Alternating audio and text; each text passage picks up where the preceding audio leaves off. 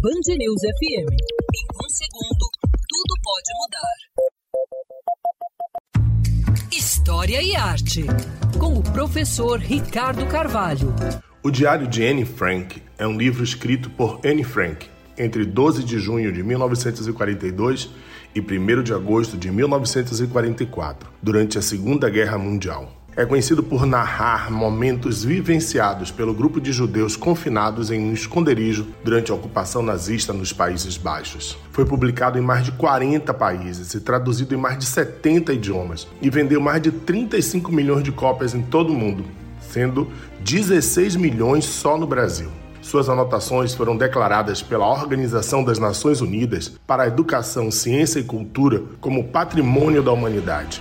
Além disso, o livro figura na 19ª posição dos 100 livros mais importantes do século XX. Durante a ocupação nazista na Holanda, Anne Frank recebeu um diário em branco como um de seus presentes no dia 12 de junho de 42, seu 13º aniversário. Ela começou a escrever nele dois dias depois.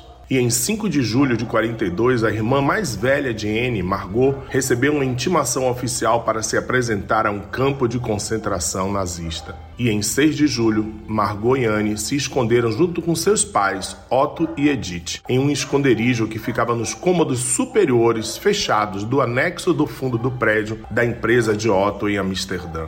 Com a ajuda de um grupo de colegas de confiança de Otto Frank, eles permaneceram escondidos por dois anos e um mês. O manuscrito foi encontrado espalhado no chão do esconderijo após a prisão da família. Isso aconteceu no dia 4 de agosto de 1944. A localização do anexo secreto foi invadida por um grupo da Polícia Uniformizada Alemã, a SS. No dia seguinte, transferidos para uma casa de detenção e logo depois para um campo de concentração.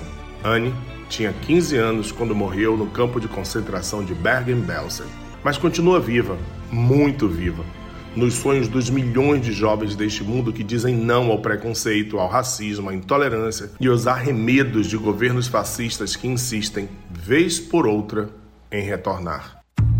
História e Arte, com o professor Ricardo Carvalho.